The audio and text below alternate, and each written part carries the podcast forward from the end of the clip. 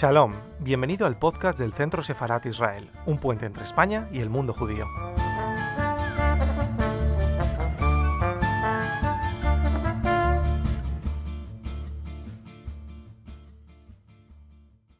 Eh, esta conferencia lleva por título Ser judío y gay, alteridad de alteridades, todo es alteridad, y va a ser ofrecida por Josie Martín, eh, que pertenece a la asociación Keset Sefarat, eh, la primera asociación judía LGTB de España, y una asociación que ya es amiga de Centro Sefarat Israel, por lo que nos alegra mucho tener a Josie hoy aquí. Y Josie más, te cedo la palabra para que tú mismo nos des detalles también sobre tu perfil y para que nos ofrezcas esta, esta conferencia. Muy muchas gracias Israel y muchas gracias a, Centro Sefarat Israel por invitarme. No es la primera vez que colaboramos, esta sería nuestra tercera oportunidad de encontrarnos y de proponer una sesión de estudio, un intercambio, un debate sobre la temática de, la judeidad y la homosexualidad, que es un tema que bueno, entendemos que no se ha abordado suficientemente en España, aunque en otros países es un tema que, bueno, en el que se ha podido avanzar mucho a nivel social eh, pero debido a la escasa presencia de comunidad judía en España, eh, es un número muy reducido de, personas del colectivo LGTBI que además eh, sean judíos o judías. Así que bueno, es una asociación pequeña y después podré contaros un poco más sobre la asociación, pero yo quería, bueno, primero que todo presentarme. Mi nombre es Yossi Martín, Em, soy uno de los fundadores de esta asociación, de Keshet Sefarat, luego os la voy a, a, presentar más en detalle. Y mm, además eh, soy, eh, eh, trabajo en Naciones Unidas, soy ingeniero, así que bueno, no soy un, un, orador profesional, así que por favor disculpadme si no tengo un nivel de elocuencia al que estéis acostumbrados en las actividades del centro, eh, también soy estudiante rabínico, estoy en mi segundo año de formación rabínica en un instituto de formación reformista, de formación rabínica reformista o progresista. También si tenéis algún interés o pregunta podremos hablar sobre ello. Y mm, ahora sí, bueno, me gustaría eh, comenzar con la charla y me gustaría que también podamos tener suficiente tiempo para poder conversar y poder debatir, teniendo en cuenta que que no somos muchos, así que podemos utilizar nuestro tiempo para intercambiar ideas y posiciones. Em, así que bueno, eh, me gustaría primero que todo comenzar con, contando, compartiendo con vosotros una anécdota.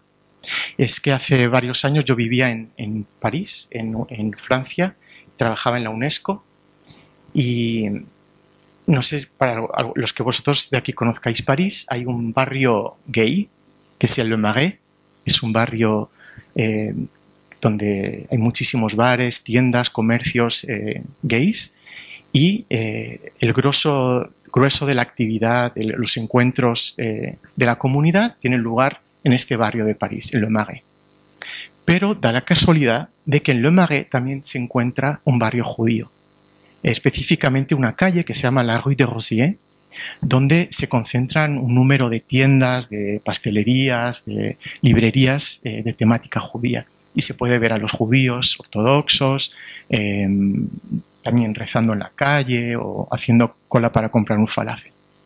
El caso es que hace, cuando yo vivía en París me gustaba mucho pasear por este barrio. Y una vez iba paseando desde el barrio, la parte gay del barrio de Le Marais, y al doblar la esquina me di cuenta que me encontraba en la Rue de Rosiers, en el epicentro judío del centro de París. Y entonces me quedé reflexionando y me di cuenta que en ese quiebro, en esa esquina, en ese cruce de calles, también se, entre, se encontraban dos identidades muy importantes para mí. Probablemente las dos identidades más importantes, además de la profesional, la laboral, la familiar. Me pareció muy interesante que desde un punto de vista del ámbito geográfico, las identidades de la persona, del ser humano, pudieran estar también compartimentalizadas, pero que también geográficamente haya un lugar de encuentro donde convergen esas dos eh, identidades. Y esto me ha hecho reflexionar muchísimo durante muchos años sobre la, la dicotomía o la riqueza también que puede suponer vivir con varias identidades, como identidad gay, identidad judía, también identidad de padre. Yo soy padre de un niño de, seis años, eh, como ingeniero, como trabajador, funcionario de Naciones Unidas. Es decir, una multitud de, identidades eh, viven en mí. Y em, de momento, como conversaba con mi amigo Norberto hace tiempo, eh, viven en armonía. Sin embargo, es importante también entender que muchas veces eh, estas identidades, y en particular la identidad gay o LGTBI y la identidad judía, se sitúan en los márgenes de la sociedad. Es decir, que no forman parte de, la, de la sociedad normativa en la que uno puede vivir sus identidades de forma libre, sin prejuicios, sin miedo, sin rechazo eh, o sin autocompasión, por ejemplo. Y eso también me hizo reflexionar mucho sobre eh, qué es una identidad múltiple, de esto ya os he hablado un poco, pero también qué es una identidad disidente, disidente en el sentido, como decía antes, de encontrarse en los márgenes de la sociedad y sufrir o potencialmente poder sufrir dos tipos de, odio y discriminación, que son la homofobia por un lado y el antisemitismo por el otro. Entonces, eh, esto pues, bueno, nos lleva a pensar cómo, cómo nos posicionamos eh, cuando tenemos identidades disidentes o vivimos con ellas en una sociedad en la que todavía que existan avances muy importantes respecto a, los derechos eh, LGTBI y a la visibilidad de esta, también hay, persisten muchos prejuicios no solamente respecto a, la orientación sexual o orientación de género, sino también a, eh, la pertenencia a un, tipo de, a, una religión o a una etnia en particular. Eh, ¿Qué ocurre, para ir avanzando con la conversación, qué ocurre cuando puede haber también un conflicto entre estas dos identidades? ¿Qué ocurre cuando un judío es gay o cuando un gay es judío además. Y esto nos puede plantear em, qué, ocurre cuando la homosexualidad en sí, homosexualidad tanto femenina como masculina, eh, no es aceptada por eh, algunas corrientes más conservadoras del judaísmo, digamos, institucional.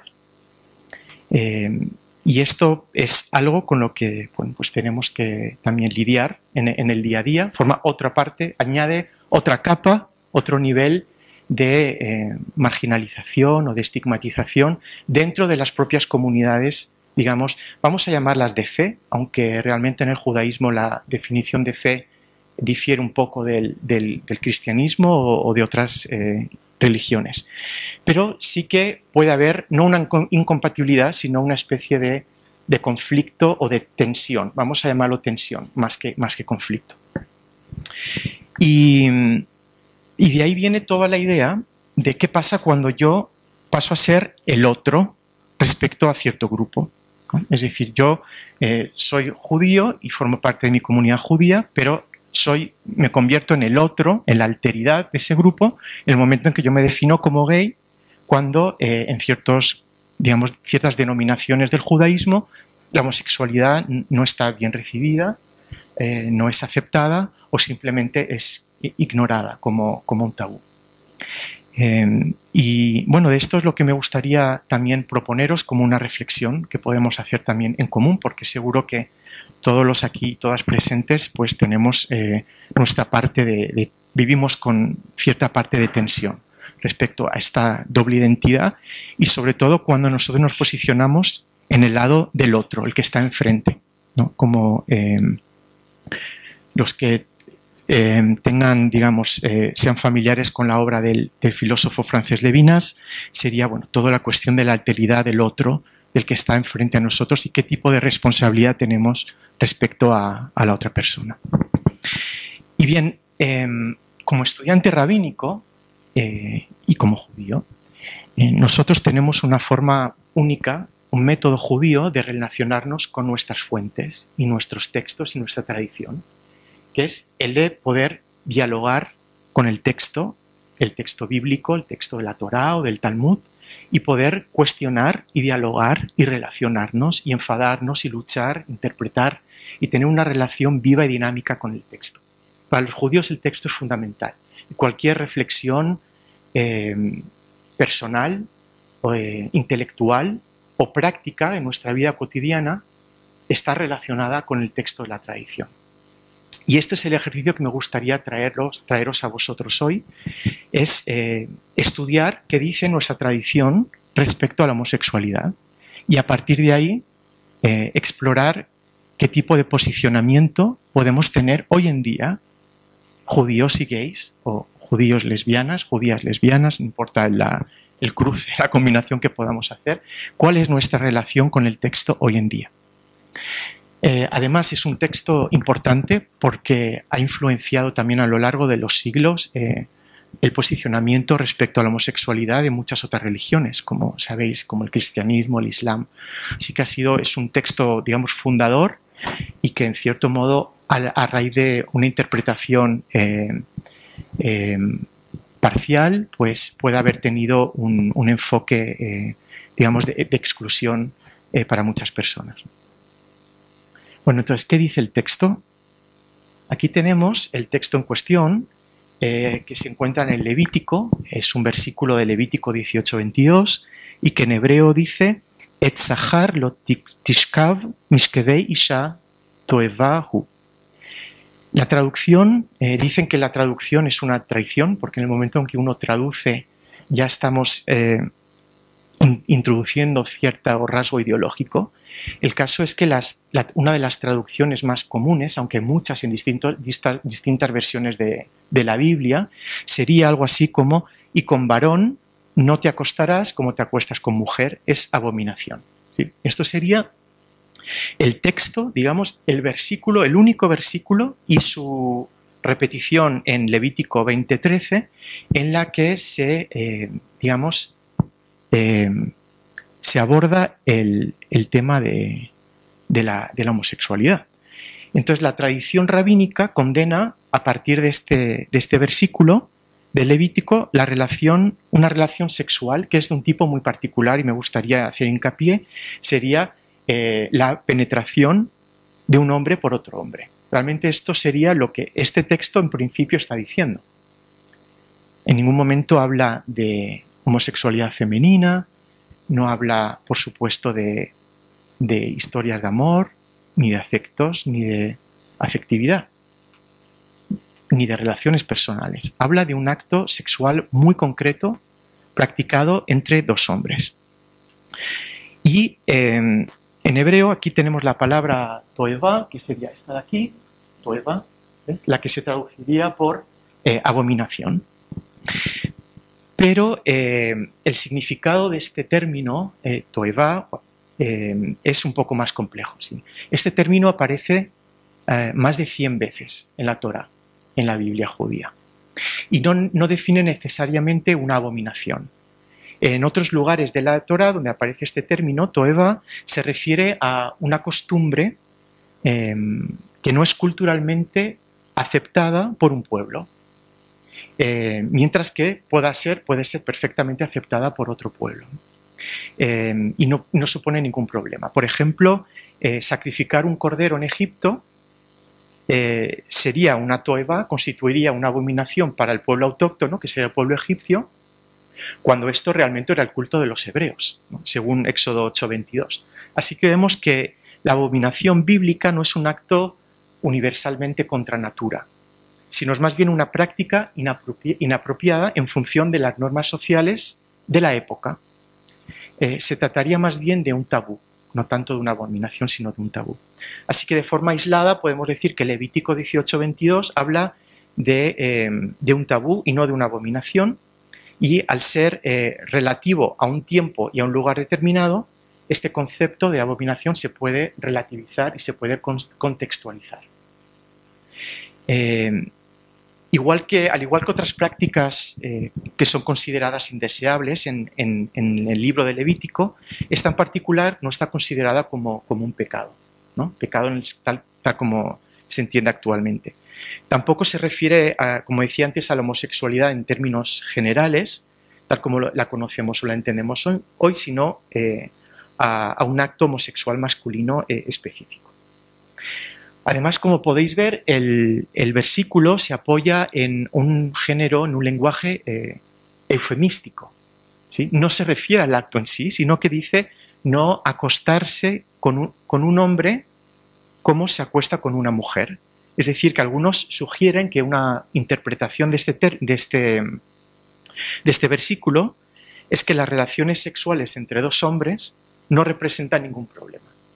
¿Por qué? Porque no son ni podrán ser nunca exactamente iguales que las relaciones sexuales entre un hombre y una mujer, por lo cual no deberían suponer ningún problema. Y bueno, curiosamente, a lo largo de, toda la tradición exegética de interpretación de los sabios y de los grandes comentaristas de la Torah y del Talmud durante dos mil años, más de dos mil años, pues este versículo no ha, no ha sido objeto de, grandes comentarios. Y, por ejemplo, Rashi, que es un gran comentarista judío de la Torah y del Talmud de los siglos XI y XII, lo que hace es, eh, y que bueno, que es un, fue legislador en, en, términos de materia de alajá, que es la ley judía, la ley judía se llama alajá, pues él comenta los distintos versículos de la Biblia y cuando llega al versículo 22 lo que hace es saltar eh, del, versículo 21, eh, que es curioso porque el, versículo 21 condena el sacrificio ritual idólatra al dios Moloch. Este es lo que dice el versículo anterior a este versículo que tenéis en la, pantalla. ¿sí? El, el, versículo 21 eh, condena el sacrificio ritual idólatra al dios Moloch. Y luego pasamos al versículo 23 que condenaría o prohibiría a las mujeres la práctica de, la zoofilia. Curioso, ¿no? Bueno, eso es todo en la Torah. Y aquí en medio de estos dos versículos aparece este versículo, no te acostarás con un hombre Vamos a ver la traducción, realmente no dice con un hombre, con un varón, dice con un macho, y eso vamos a hablarlo ahora. No te acostarás con un macho como te acuestas con una isha, con una mujer. Entonces, supongamos que estos tres versículos que acabo de mencionaros, de traeros, constituyeran una unidad conceptual. Esto también lo hacen mucho los rabinos, ¿no? Entender el contexto donde se sitúa el, versículo dentro de un contexto del texto. ¿Qué podría significar? Pues podría significar eh, que lo que realmente están rechazando estos versículos, estas prohibiciones, sería toda relación carnal entre el hombre y lo que es radicalmente otro. Es decir, un dios ídolo como era Moloch o un animal, pero también entre el hombre y su semejante. De ahí la formulación con un varón no te acostarás con una mujer. Entonces veis que ya empieza a tener un poco más de, sentido ¿no? contextualizar, eh, nos da una, digamos, una amplitud de posibles significados de, este versículo. Eh, como decía antes, la palabra Zahar, que es la que tenéis aquí, el término Zahar, es este, Zahar. Zahar es un macho, es realmente, la traducción es, es, de lo que se refiere, macho, igual que hablamos de macho y hembra, ¿no? con los animales. Pero no dice un hombre, sino dice no te acostarás con un hombre, sino con un macho. Y esto también, eh, de esto se podría deducir que la prohibición de este versículo se refiere a la pulsión animal en el hombre, a la pulsión animal que puede ejercer un hombre hacia otra persona con violencia y con un objetivo de humillación. Y no necesariamente habla de las relaciones sexuales en el contexto de una relación amorosa, de una relación de amor mutuo. Y es importante también señalar que la Torah, eh, lo que, la Torah en general, tanto las relaciones heterosexuales, lo que hace es ritualizar la sexualidad, pero no la moraliza. No hay una moral sobre la sexualidad. Se ritualiza cada aspecto y cada detalle de la sexualidad, pero no hay una componente moral respecto al, acto sexual. Eh, y en este caso, como podéis ver, y podéis deducir también vosotros, eh, no hay ninguna referencia tanto al, sujeto y tampoco a la identidad sexual del que practica el acto. Es decir, la ley de Moisés, la ley judía, no razona según las categorías eh, sexuales que conocemos hoy en día y no legisla sobre eh, las identidades sexuales que no existían en esa época, en la forma que hoy conocemos. Y por supuesto no dice nada, como decía antes, sobre la afectividad eh, entre, y las relaciones amorosas entre personas del mismo sexo. No hay ningún tipo de prohibición respecto a, la, manifestación, la expresión afectiva entre personas del mismo sexo. La Biblia tampoco dice nada, en el texto bíblico no, no hay nada sobre el lesbianismo, por ejemplo. Y ciertas militantes, mujeres militantes ortodoxas en Estados Unidos y en Israel, eh, sacan provecho de este vacío en la, en la Torá, que no está llenado por la jurisprudencia rabínica, para afirmar su homosexualidad, tanto en el plano de su identidad como de su, de su modo de vida, y seguir siendo fieles a, la halajá, la ley judía. Em, así bien, la, la Torah, la, la, Biblia, es plenamente consciente del estatus del otro y de su alteridad. Y es consciente de la abominación que representa la opresión social.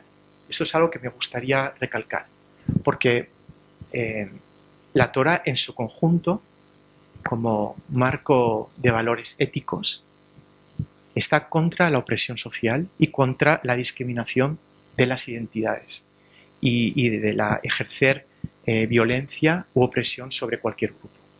Entonces, eh, hay que entender que el, marco general del que estamos hablando es un marco de ética, de, respeto de la diversidad y de la alteridad.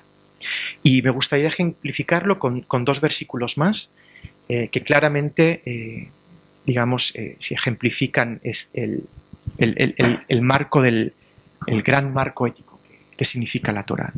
Y uno de ellos es, eh, no te vengarás y no guardarás rencor hacia un miembro de tu pueblo, amarás a tu prójimo como a ti mismo. Es un versículo muy conocido. Está en Levítico 19, 18, no mucho más lejos realmente en el texto que este versículo. Y luego otro versículo muy conocido, no maltratarás ni oprimirás al extranjero, porque extranjeros fuisteis vosotros en la tierra de Egipto. Esto se encuentra en Éxodo 22, 21. Como podéis ver, eh, hay una, gran eh, eh, discusión sobre el valor ético de, estos versículos y tal vez lo podamos hablar después. Pero lo que me gustaría ahora para avanzar, ya que hemos, digamos, trabajado un poco el texto muy superficialmente porque no hay tiempo, pero hay cientos y cientos de libros y de investigaciones eh, hechas sobre, sobre este versículo. Sería muy interesante tener más tiempo para indagar, profundizar más.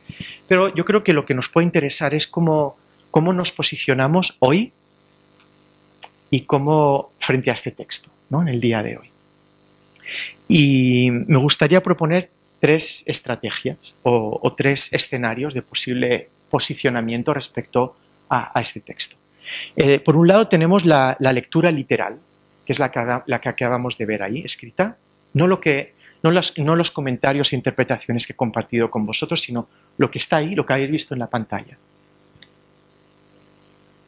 Ante esta lectura literal no hay muchas respuestas más que lo que, hay ahí y que se entiende tal cual. Sin embargo, en el judaísmo, eh, en general, el judaísmo en general desconfía mucho de un enfoque demasiado literal del texto. Y no hay ninguna razón por la que nos podamos dejar encerrar en la literalidad respecto a este versículo, de la misma forma que el judaísmo no se deja encerrar en la literalidad de muchos otros versículos eh, muy incómodos y pasajes muy espinosos de, nuestra literatura, de nuestra tradición. Así que eh, el método judío implica siempre una lectura reflexionada y crítica del texto eh, y, que nos lleva a una segunda estrategia o posicionamiento que sería la estrategia de la erudición. A través del relativismo histórico contextualizamos el texto, es lo que he hecho antes con los ejemplos que os he traído.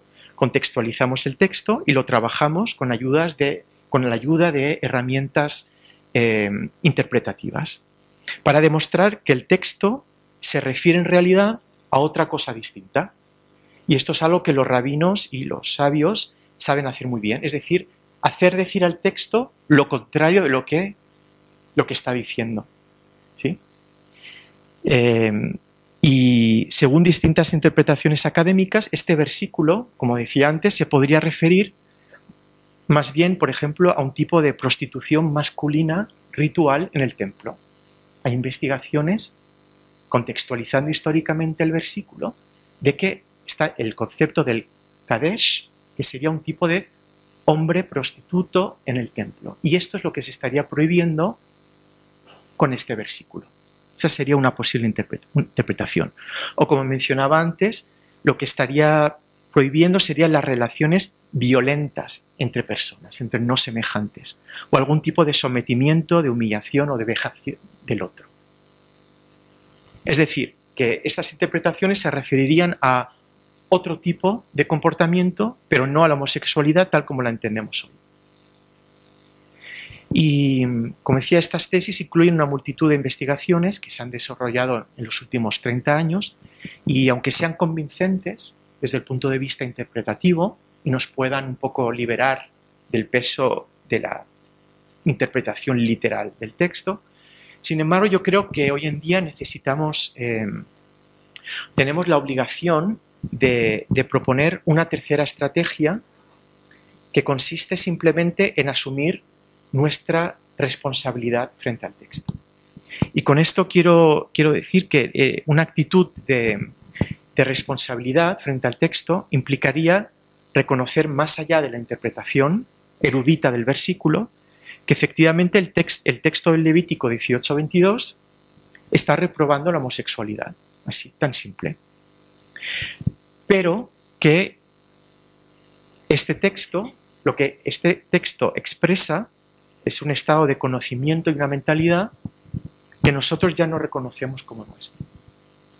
Es decir, lo que planteamos con una, una posición responsable frente al texto sería decir, de acuerdo, este texto es nuestro, es un texto de la tradición judía, está bien, pero no lo reconozco como mío.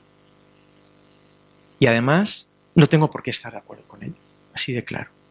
Y esto representa un principio eh, global de metainterpretación y una actitud global de lectura y de responsabilidad frente al texto. O sea, hemos visto, para, recapitular, eh, que podemos quedarnos en lo que el texto dice, en su interpretación más literal, podemos hacer uso de muchísimas herramientas de interpretación para darle la vuelta al texto o contextualizarlo históricamente para que el texto diga algo que no, o le hacemos decir algo que no está escrito en el texto, tal cual. Y por último, eh, y este sería mi posicionamiento personal, más allá del trabajo académico que se puede hacer respecto al texto, es decir, tenemos que posicionarnos individualmente y como colectivo con responsabilidad frente al texto. Y asumir si queremos aceptar lo que dice o no. Y esa es una libertad que tenemos como judíos, como no judíos. Es de aceptar, reconocer algo como parte de nuestra tradición, pero no necesariamente con algo que a mí me vaya a aportar o enriquecer o hacer más feliz o más libre para poder llevar un tipo de vida digna, digamos por así decirlo. Bien, ahora voy a dejar la parte más académica, que sé que es un poco abstracta, pero me gustaría ahora hablar eh, de qué es ser judío o judía LGTBI en un contexto religioso hoy en día. No sé si tenéis, familiaridad con, el tipo de eh, denominaciones eh, religiosas del judaísmo rabínico, por así decirlo. Tenemos los grupos ultraortodoxos, los eh, grupos ortodoxos, los grupos conservadores o masorti en, en, hebreo, y después los grupos, movimientos más eh, reformistas o, o liberales o, o progresistas. Y por supuesto el tema de la homosexualidad se, se entiende de forma muy distinta desde la ortodoxia o la ultraortodoxia a los movimientos más liberales o progresistas. Así que la vida de un judío o de una judía que se considere gay, homosexual o bisexual, transexual, va a diferir mucho respecto a que, en qué ámbito eh, de práctica judía se sitúe. Y podemos encontrar todo tipo de situaciones, desde situaciones de pura exclusión y marginación, eh, hasta situaciones en el mundo judío de plena inclusión y de participación eh, activa en la, en la vida de las comunidades judías religiosas. Así podemos ver cómo en, digamos, comunidades muy, muy, muy ortodoxas, em, la, homosexualidad, la homosexualidad llega a ser tan tabú que se ignora por completo. Es como si no existiera. Es una forma de afrontar la cuestión. Es decir, si no hablamos de homosexualidad, no existe la homosexualidad y no se condena la homosexualidad porque no existe, no vamos a tener problema. Eso sería, digamos, la posición más radical, la de ignorar completamente el problema. Hay movimientos ortodoxos, sobre todo los eh, ortodoxos modernos, que sí que se abren a discutir y a hablar del problema, y a tratarlo y a debatirlo. Esa sería otra actitud. Y, por supuesto la más progresista sería eh, la del movimiento reformista a la que yo pertenezco, para el cual la homosexualidad forma parte íntegra de la, dignidad, de la dignidad de la persona y tanto no solamente la práctica, la orientación sexual, sino todo el tipo de vida, eh, el modo de vida eh, gay, por así decirlo, o queer, pues forman parte y se integran dentro de la comunidad religiosa, es decir, dentro de la vida de la sinagoga. Hasta el punto de que tanto en Estados Unidos, también en España, hay rabinos que son y rabinas que son LGTBI, que son abiertamente eh, homosexuales y, se vive con completa normalidad. Así que lo que tenemos hoy en el ámbito eh, religioso judío es un espectro completamente eh, eh, abierto, con, mucho tipo, mucho tipo de, muchos tipos de matiz. En el contexto laico es mucho más amable la situación, porque si hablamos de Estados Unidos o de Israel, donde se concentra, o Francia, Argentina, la mayor parte de, judíos y judías en el mundo son países que tienen em, leyes muy progresistas respecto a la comunidad LGTBI. Y son países que defienden y respetan y protegen los derechos de la comunidad LGTBI. Así que por ese lado, salvo algunos matices, eh, em, es, eh, digamos que los judíos y judías pueden vivir su orientación su forma de vida cultural eh, plenamente, con plena satisfacción, digamos, en plenitud, y contribuyen eh, directamente a la vida cultural, social y política de, su país o de la ciudad donde vivan. Y, en ese sentido, me gustaría mostraros algunas fotos de cómo se. una manifestación, por ejemplo, de la vida judía LGTBI en las calles de Tel Aviv o en las calles de Jerusalén. Em, como podéis ver también en Israel, que es un país donde cabe prácticamente todo lo que uno puede imaginar, em, la homosexualidad o la identidad queer se puede vivir em, de muchas formas. Se puede vivir desde, digamos, la parte cultural o hedonista, de las fiestas, de las discotecas, de las playas, de los bares, de las tiendas, y también se puede vivir del lado espiritual. Y esto me gustaría hacer un inciso porque es algo realmente interesantísimo que, tuve la oportunidad de vivir eh, este año en, Jerusalén. Em, pero también hay, em, em, digamos, eh, también como en España, eh, asociaciones que son más activistas. Lo que hacen es luchar y seguir trabajando por la plena integración, el pleno conocimiento, reconocimiento y la, y la visualización, la, perdón, la visibilidad de, los colectivos LGTB en Israel.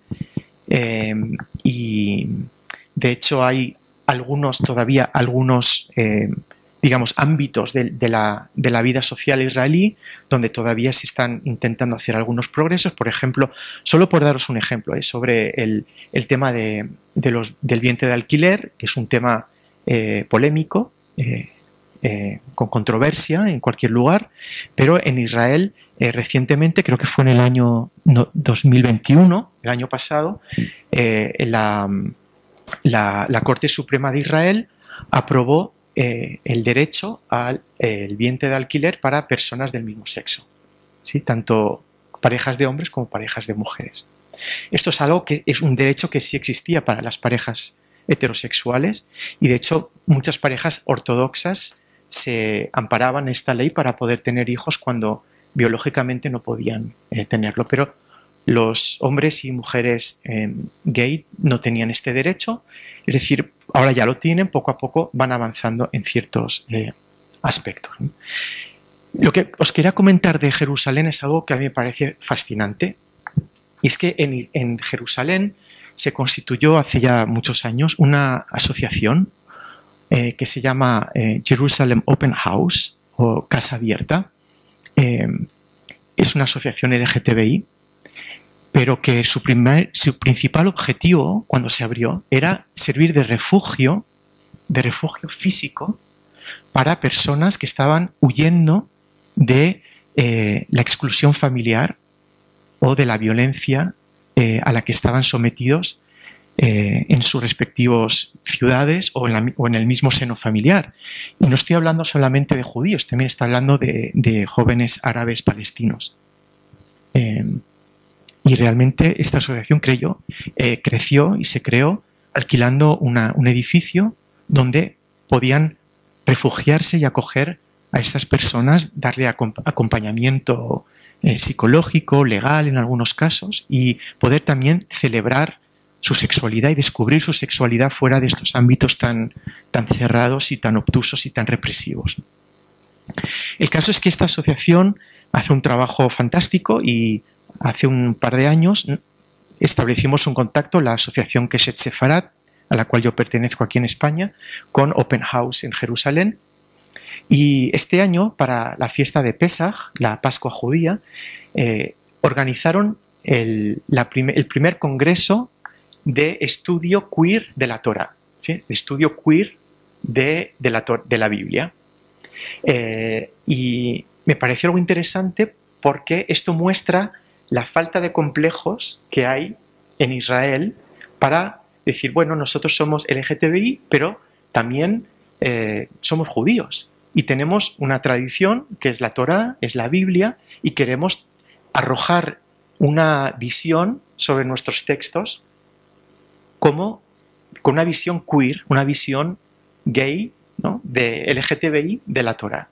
Y me invitaron y yo di una charla allí, esta fue en inglés, no, no, afortunadamente mi hebreo no es tan bueno como para dar una charla, pero fue un momento de, de una, para mí fue, wow, poder ver a hombres y mujeres y, trans eh, ultra ortodoxos con la kipá, mujeres con el, con, la, con el cabello cubierto por, por modestia, eh, y gente de todo tipo, de todo perfil social que os podéis imaginar, eh, cantando, eh, estudiando, riendo juntos. Fue una experiencia fantástica. Y ese es un poco el espíritu, eh, digamos, transversal que me gustaría a mí bueno, y, a, toda la asociación que es Etzefarat de España poder, poder traer un poco a España, ¿no? Es poder celebrar todas nuestras identidades, sea laica, atea, agnóstica, como puede ser creyente, practicante, no practicante, practicante ortodoxo, practicante liberal, em, no sé. Celebrar nuestras identidades y poder encontrar lo que une eh, estos mundos, como decía antes, ¿no? El, que hasta en una ciudad como París físicamente se encuentran en, la esquina de, dos calles. Y por último, ya me gustaría eh, comentaros que desde que creamos nuestra asociación, que se vio la luz en plena pandemia, fue en diciembre de 2020, eh, Antonio y yo decidimos eh, crear una, proponer un espacio abierto donde judíos y judías del ámbito español eh, que se consideren del colectivo, miembros del colectivo LGTBI pudieran compartir. Eh, y, como decía antes, celebrar estas múltiple, múltiples identidades. Eh, pero al vivir en una época de confinamiento y de pandemia, nuestras actividades fueron puramente virtuales, pero fueron riquísimas, porque gracias a eso pudimos tener encuentros, charlas, conferencias, debates con personas que están en Barcelona, en Zaragoza, en Alicante, de donde vengo yo, en Madrid, en Sevilla, pero también desde Argentina, de México, de Estados Unidos, de Israel, de Suecia. En fin, teníamos, eh, tuvimos encuentros completamente internacionales y pudimos celebrar Hanukkah, em, celebramos a veces eh, Abdalá, que es un ritual de salida a la salida de Shabbat. Charlas interesantísimas sobre, sobre, eh, sobre nuestra tradición, sobre nuestra sexualidad, sobre nuestra orientación, sobre género.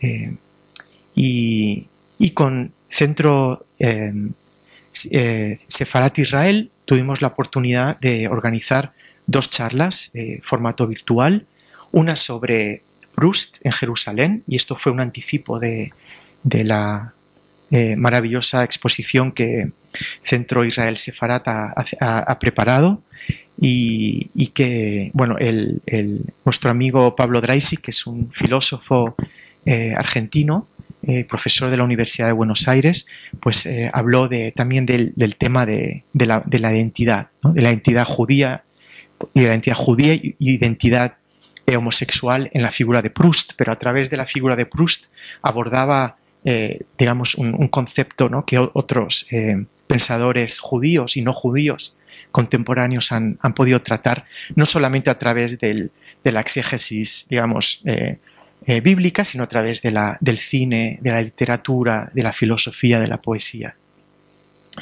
Y bueno, y otra de estas colaboraciones es la que nos trae aquí el día de hoy con, con, vosotros. así que que bueno, espero que nuestra asociación pueda continuar trabajando, pueda traer, seguir eh, dialogando, dar visibilidad y poder relacionarnos con otras asociaciones y ámbitos del, digamos, del universo asociativo en España y dar a conocer también cuáles son las especificidades del, del, mundo judío y gay en España, que es poco conocido. Y por ejemplo, colaboraciones como con Kogam, eh, Espiritualidad, gracias a Norberto, que, también nos entrevistó y se ha interesado mucho por el trabajo de Keshet Sefarat. Así que, bueno, eh, espero que, que, podamos seguir trabajando y que eh, quiero también que sepáis que si bien los miembros de la asociación son miembros que son judíos y judías, todas nuestras actividades están abiertas a cualquier persona. Así que si en algún momento eh, organizamos algún tipo de actividad aquí en Madrid o, virtual y, deseáis eh, participar, pues no tenéis más que escribirnos y, y con mucho gusto os invitaremos. Así que bueno, con esto acabo mi parte de charla, presentación